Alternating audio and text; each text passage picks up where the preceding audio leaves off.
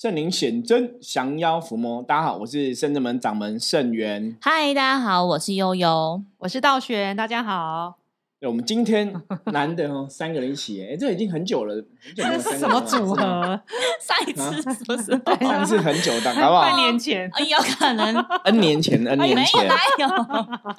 我们也才录两年。好，那我们今天一样哦，来抽一张，抽一张，看今天负能量指数。来，来，给丢给丢，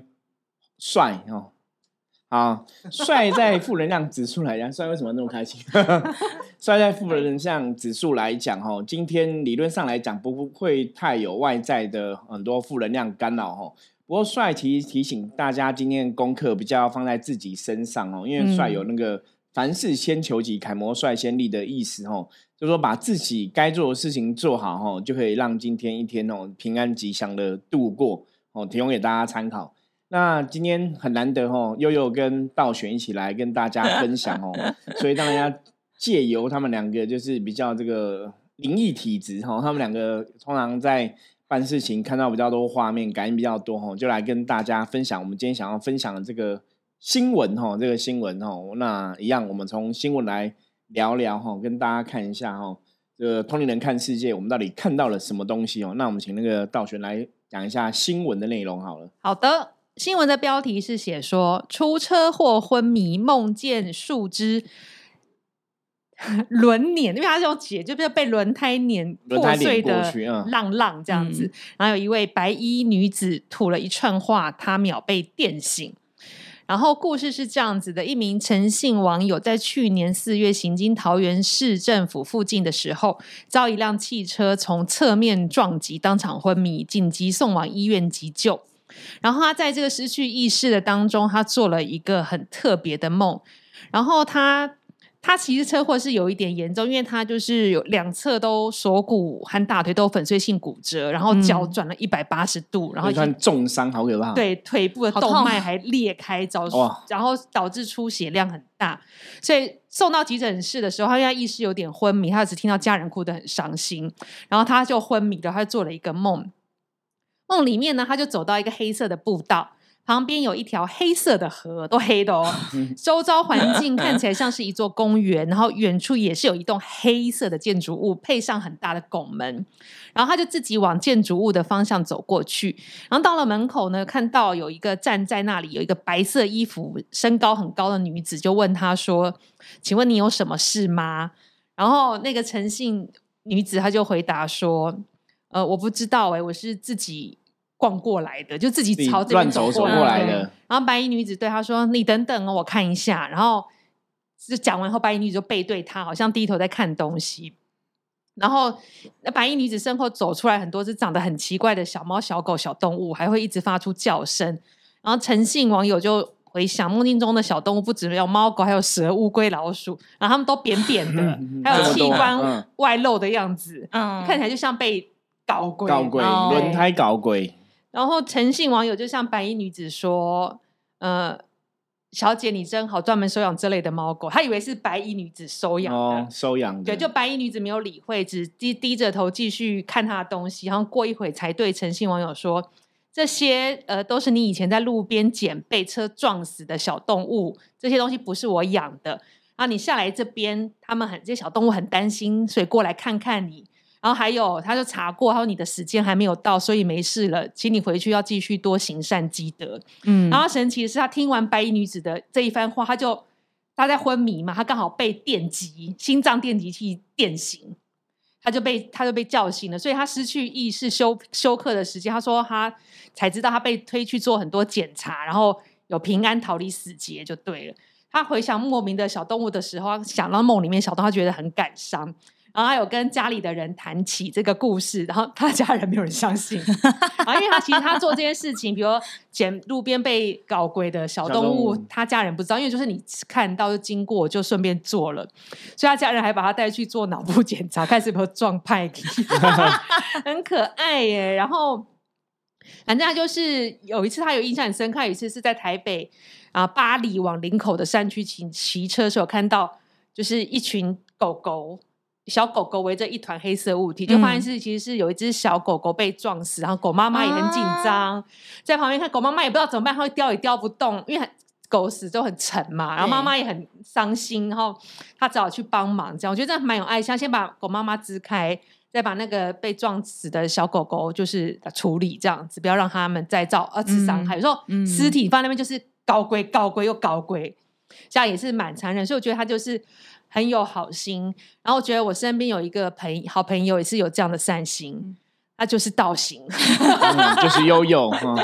对，其实这个故事，其实网友都有回想，都说嗯不想、不管这个故事是不是真的，听起来总是感觉还蛮不错的故事哈。都有些人会相信是这种梦境，所以我们今天就来讨论一下哈，大概这个真的救小动物可以救自己一命吗？你们两个怎么看？因为他是就本来就已经扁掉的小动物已、经锯，掉的，对，就是其实也是狙掉的，帮了这个不这个对啊，不管是锯掉或快锯掉的都一样。嗯，我觉得还是会，因为你第一个，我觉得你不害怕、不嫌脏，然后有勇气去把那个破碎的尸体处理好、包好，然后拿到路边。我觉得这是一个你起心动念，就是出自一个善意。所以我觉得善师傅有说嘛，善的想法就会有善的回馈。嗯，所以我觉得这些想法就这个作为都很好。我刚脑海中很快在闪过，我到底近期之间都是救过了哪一些小动物们？之前是比较印象深刻，是有一次你知道士林的那个中正路，嗯，就是在那个上下班时间就特容易塞车，然后再加上那天又是下雨，就是塞上加塞。爆炸塞，对，然后我就是开在快车道，嗯，就后来我就看到那个前面有一只猫已经就是血流成河，哎呦，然后我马上就停在快车道，那还好后面后面的那个车也是有注意到，好像有一些就是有异样，它好像有骨折流血啦，对，然后我就马上先按那个闪黄灯，我就是车其实是我开，然后我就哦冲下去，我就觉得不行，我不能，因为后面因为快车道的车速都非常的快，嗯，然后其实那猫还有就是还在抽搐。哦，哎呦，然后就下大雨的那个情况之下，我就先按闪黄灯，然后马上先把那个猫移到路边路树旁边。嗯后来有一个那个，我就看猫的状态，我觉得嗯，它应该差不多了，但我不嗯想要它就是再被碾过去。嗯后来有一个那个年轻人，一对年轻人就骑摩托车过来说，就说：“哎、不好意思，就是我刚刚真的没有注意看，然后在闪车子的时候，是我撞到猫咪的，就是猫咪哦突然跑过摩托车来，搞鬼，嗯，哦是年轻人撞到那个猫咪的。我说好，我说那你们有空吗？嗯我就跟他说，他就问我说那应该要怎么处理？嗯我就帮他找，就是离士林就最近的可以出院对兽医院，然后以及如果你真的要处理的话，你可以送他去哪边，我把那个资嗯讯给他。嗯然后刚好旁边的那个就是卖吃的店家也很热心，他就给我那个纸箱，我说你可以去跟店家或者是跟那个全家，就是那种便利商店拿纸箱，然后嗯带他去，嗯对，帮他处理伤后，他们说好。嗯后来是还有几次是在那种山路，就是遇到那种真的是已经狙掉的猫咪，然后我就哦因为你在行进间嘛，所以变我只能用车上的那个塑胶袋，可能先把它包起来，然后放在再把它带去一个可以把它埋起来的地方。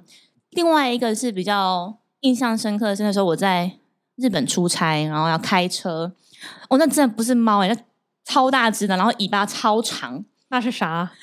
有点像？有点像那个 石虎吗？不是不是，它有点像那个，诶、鹿尾尾巴很长那种，像什么小浣熊吗？还是什么？就是、哦嗯那种那那种。嗯，对我相信，因为它已经是那种树类的那种，对对对，然后尾巴非常长，然后因为我开的地方是比较像是山路，平常嗯不会有什么人经过的地方，然后因为它就是躺在路中间的中间，哦，所以已经锯掉了吗？已经觉得已经死了对对对，嗯因为很硬，就是我直接把它抱起来，然后嗯放到旁边。然后因为在那个地方，我又要赶下一个行程，变成是我只能够让他也是在草丛上面，然后希嗯望真的有缘的人可以帮他处理，或者是他就不要再有二次的伤害。所以刚刚师傅讲说，救小动物可以保护自己吗？可以，至少先保护自己不会出车祸。就是对，因为其其实这个这个事情哦，就像刚刚道玄也说，哎，这就这些他们已经死掉了，这样子会有帮助吗？其实道玄刚刚提到嘛，就是你一个善念、一个好意的发出去，它其实都是一种正能量。那其实这个相关的故事啊，我们以前有听过、哦，就是它是救人的。比方说，古时候可能某某人死掉，那你可能他尸体在那边嘛，那你可能把他尸体拿去掩埋，那他这辈子可能就会有报恩的。我就有听过这样一个故事，那顺便来跟大家分享一下哈、哦。好啊，那故事就是有个女生，那个女生就是这辈子只要跟人家论及婚嫁，嗯就是哎、就就会都会只要论及婚嫁就会不得而终，就是没有办法真的找到真命天子。然后去问的也是一个男生去问这个事情，那男生就想说他跟那女生论及婚嫁，为什么结不了婚？就提谈到已经要结婚了，可是嗯就最后没有结成。然后最后这个女生嫁给另外一个男生，所以她就很不解，说我们已经感情好到谈到要结婚了，结不成，然后什么最后会嫁另另外一个男生？那结果她的故事就是这个女生，其实她的某上个辈子，就某一辈子，她曾经就是死在路边这样子。哦，然后那个男生，然后死在路边，然后就有个男生看到她这样很可怜，然后就是用草席把它盖起来，就啊不要让她这样子风风吹日晒，嗯就用草席把它盖住，就对，觉得它很可怜，就用一些东西把它盖住。那后来又有人经过去，第二个经过去的人就觉得，哎，这个尸体在那边也是在外面不好，他就挖个墓把它埋进去。嗯啊，后来她嫁了，就嫁给帮她挖墓的人，哦，就是那个缘分会不一样啊。前面那个就是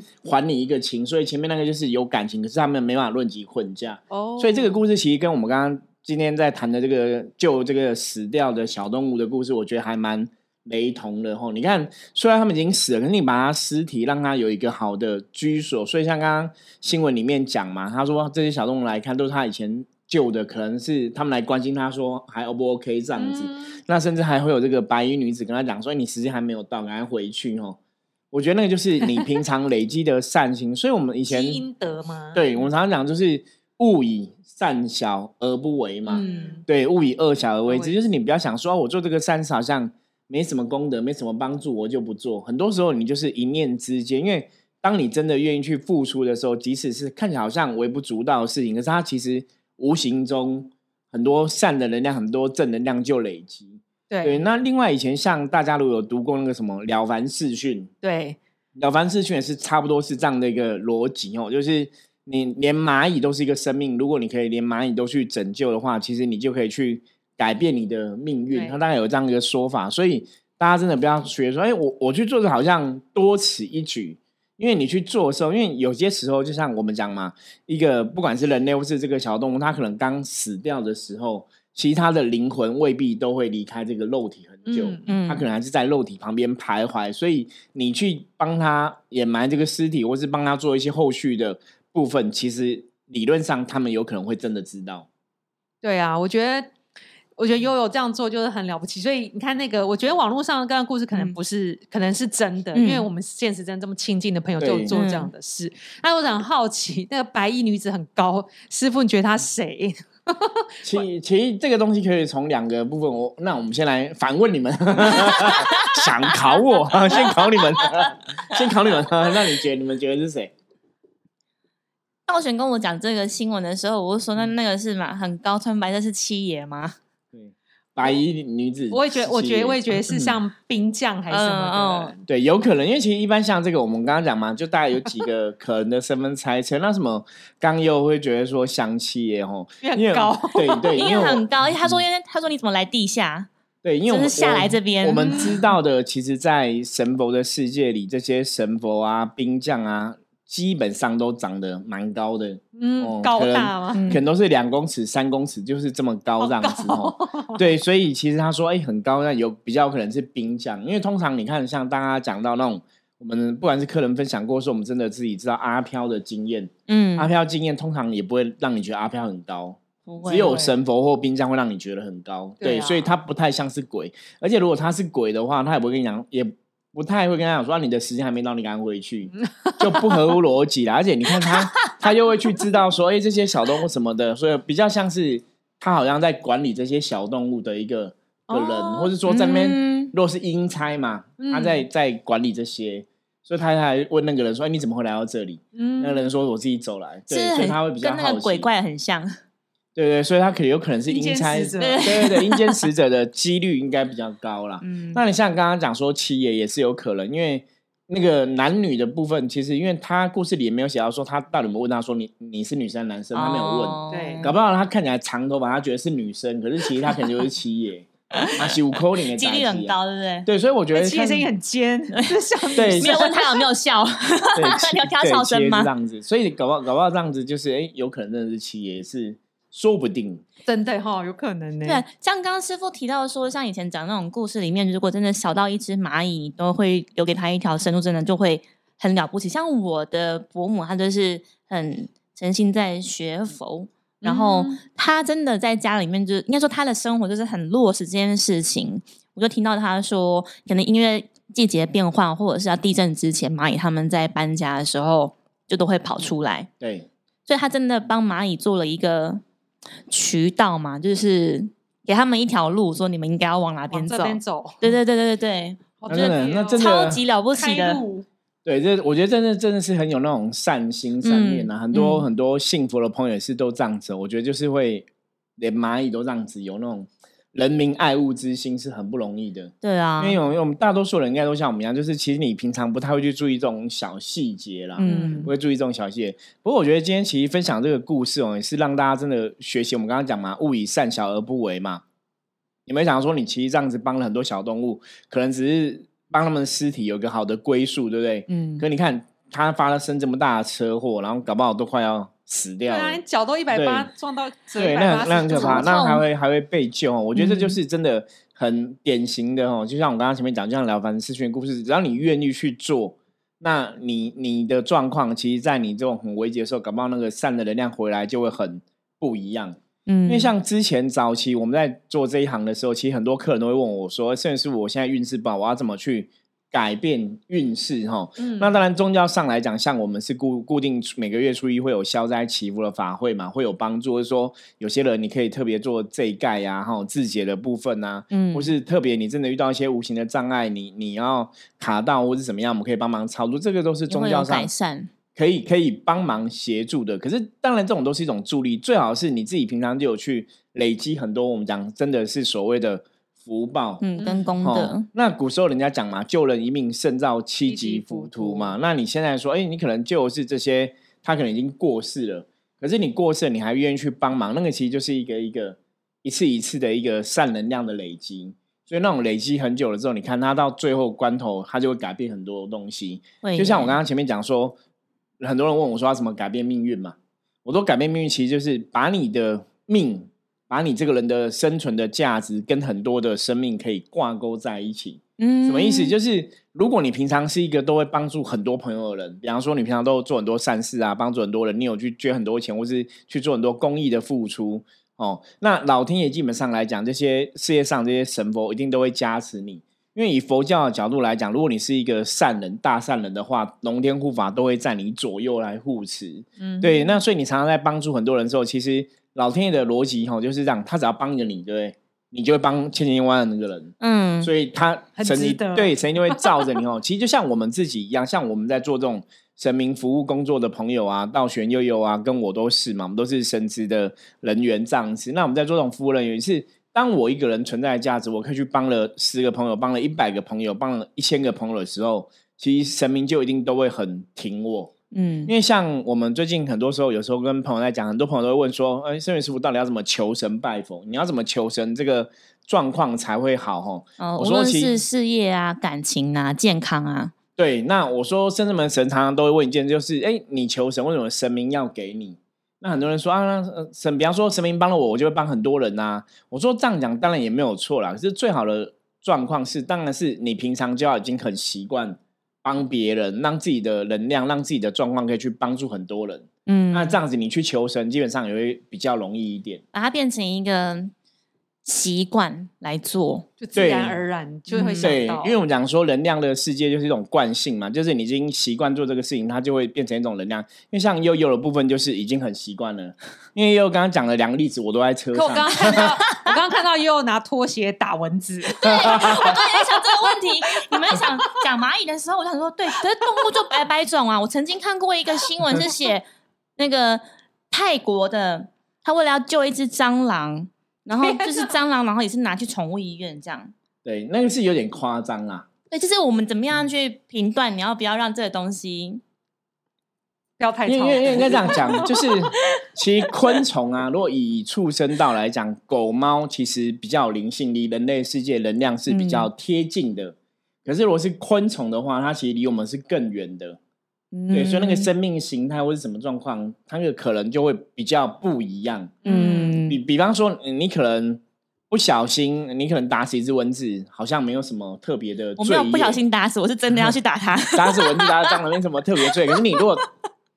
虐虐待狗狗、虐虐待猫，那可能就会比较大的一个能量的反弹。那这个东西其实有个东西很有趣，就是刚刚讲嘛，这个世界上能量都是人类的认知去形成的。嗯，对，所以昆虫的形态，它的确跟狗跟猫不太一样。我听过。一个说法，人家说昆虫类，比如蚊子这种，它们的灵性很微弱，对，它们可能是被分散，灵性是被分散的，所以它就是不具足，能量不具足了。对它可能就是要可能一千只蚊子，它的灵魂才是在一个结合成一个人的能量。哦对啊，对这种说法是真的吗？我们无法确定是不是被分散，理论上是应该不会说一个人的灵魂分成一千个，只是它就会耗弱到跟蚊子一样那么对，应该应该不会说一一个人变，比比比方说他可能要去出生到受恶业，然后他变成一千只蚊子，因为 好不不会是这个样子，而是说他的那个能量的确是这么耗弱，嗯然后才变成蚊子这个形态。所以它从蚊子往上提升，要经历一番很对对，久欸、就是那蚊子可能它就被打死，寿命尽了，它就是一直去思考自己的状况嘛。比方说，像一般你好，我们我们来讨论一下，那什么样的人可能会投胎变成蚊子？就是那个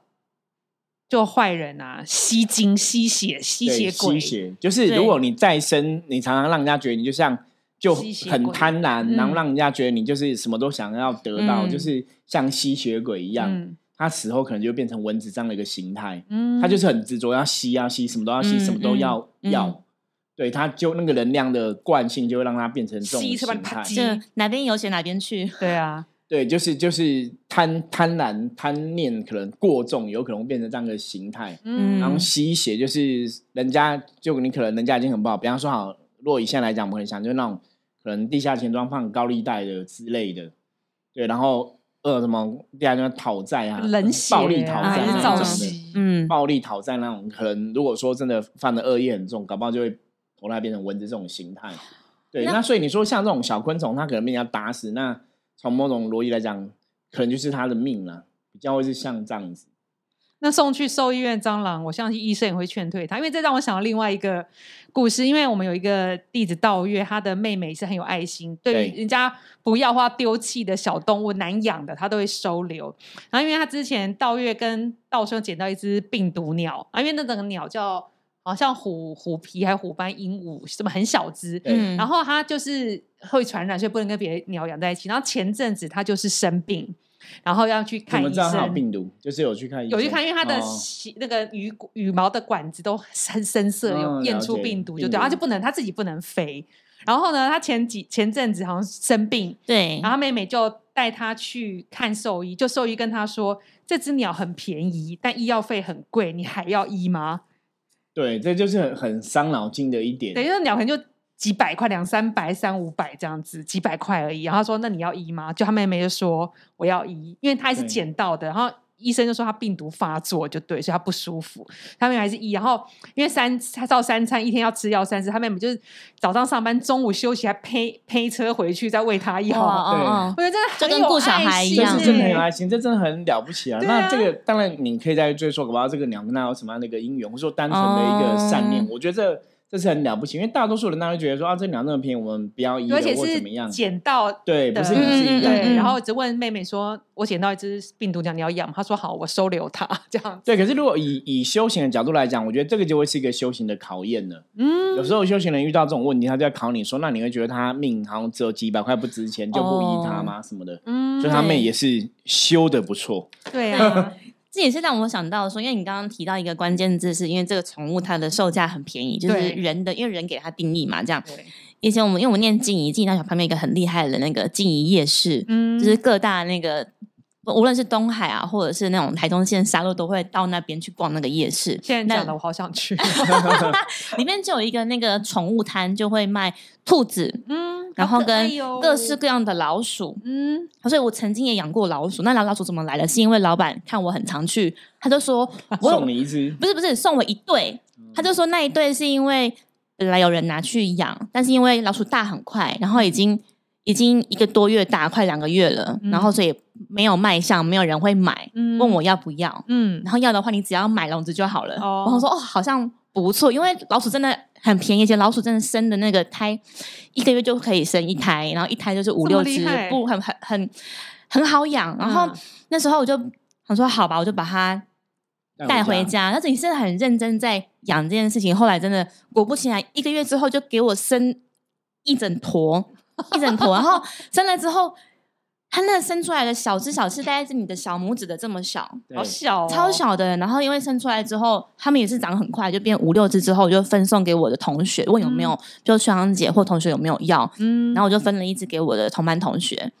那他也是很用心在照顾。然后他生病的时候，医生也是问他一样的问题，哦说这个老鼠可能也寿命不会太久，可是你要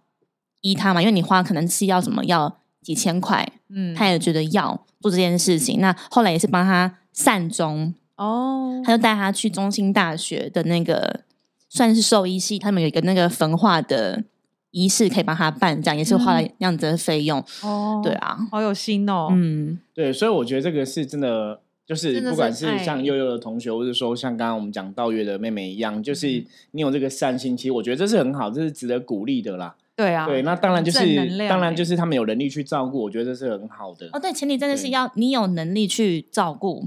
对你不要说你没有能力照顾，硬要搞个宠物，然后把然后你也没钱，那就 是就把那就很惨把自己。搞死。对啊，所以这个也也不是一个很正向的。对啊，听嗯起来不管你宠物大还小，它医药费都是一样的。嗯，对嗯对啊，嗯你不能用这个去决定。衡量，对啊嗯然后我又想到一个，师傅，你刚刚不是分享一个那个帮把尸体盖草席古代的故事，然后再帮有另外一个人是帮他下葬，这样子就是做善事。然后现在很多人不是因为就是会捐棺嘛，是一样的意思嘛，就是是一样。所以为什么之前人家像之前像很多宗教团有跟大家讲捐棺，他其实也是会有他的功德没有错，而且有嗯些人的看法是觉得捐棺的功德很大，就是你让他有一个好的归宿啦。嗯嗯了解。那如果捐，比如说有些人捐那种公塔、灵骨塔，是不是更厉害？对，我因为烧完变骨灰，然后也还是没有哦办法去不知道放哪里这样子。对对对，就是一样啊。我觉得那个逻辑道理都是一样，就是我觉得善事大家愿意去帮忙，然后让对方可以有一个好的归宿，我觉得那个功德力也是蛮大的。而且是像帮助不认识的人。对，嗯就是像刚刚讲捐棺那个，我们以前真的也听过老一辈讲，就是那个功德回向其实是很大的。所以像我以前就有认识的朋友，他们就是很喜欢都去捐官，然后都觉得哎、好像捐棺之后他的运势都还蛮不错的。那所以大家如果有需要，其实网络上也有相关的那种捐官的单位可以寻找一下。那因为我知道有一些朋友，他是比如说他是捐官，不是有一个收据或单子嘛，或者网络上有那个你捐官的那个收据，你就可以印下来。然后有些人就会拿这个，比如说是写他愿望。我是有哦目的的，比如说我捐官，我是希望我比如升官发财，我想我家里谁谁谁谁，你今天或什么什么，然后在嗯这神明那里划掉，这样可以吗？蛮特别的，我是没有听到人家写什么特别愿望。我的就是他是许哦愿，他是他用捐官这件事，哦像有些人是发愿我要性吃素嘛，有些人嗯就是说我捐官，然后求一件事情。啊他们有很明确的目的。对对对对当然我觉得做这种战士，你用个交换的手段不是那么适合。可是理论上，如果以现实的角度来讲，当然我知道很多朋友会这样做，嗯也没有说不行啦。嗯我我觉得那就是大家慢慢学习嘛。我们就是你要像刚刚前面讲，你要让这个能量产生最大的作用，是你已经习惯做这个事情了，然后它自然而然你就会去想做这事情，那个回馈会更大。可如果你为了目的再去做那个东西，可能会被稍微打折扣一下。嗯，对啊，我相信悠悠也不会看到一个路边血流成的猫说：“哦，我把你放在旁边，保佑我升官发财。对，写个愿太望，不会不会。来不及想。所以像刚刚新闻里面讲嘛，他就是平常都很习惯做这个事情的，他也没有特别觉得怎么样。那个你看那个回馈比较大。那当然，我觉得很多朋友像我们刚才讲捐官，其实是有利益功德。大家觉得，哎，说我有利益功德，我去捐，其实也 OK。或者说你就是去做，你也不用特别去讲什么嗯心愿也可以。那你有真的有想心愿，你想去求，我觉得也是可以啦。那只是说就不用刻意啦。我觉得就是你要让它变成一个，就是你很自然做这个事情，其实它回馈到你身上那个能量，真的也才会比较大。嗯，好，那我们今天很开心跟 悠悠还有道玄哦两个人难得三个人又超久对，两个男的，难得难得难得难得跟大家这样子哦，就聊聊。那如果大家喜欢我们今天分享的故事哦，记得加入我们的 line 跟我们讲，然后任何问题的话一样哈，可以在 line 上面来询问我们。那我们今天分享就到这里，我是圣者门掌门圣元，我们下次见，拜拜，拜拜。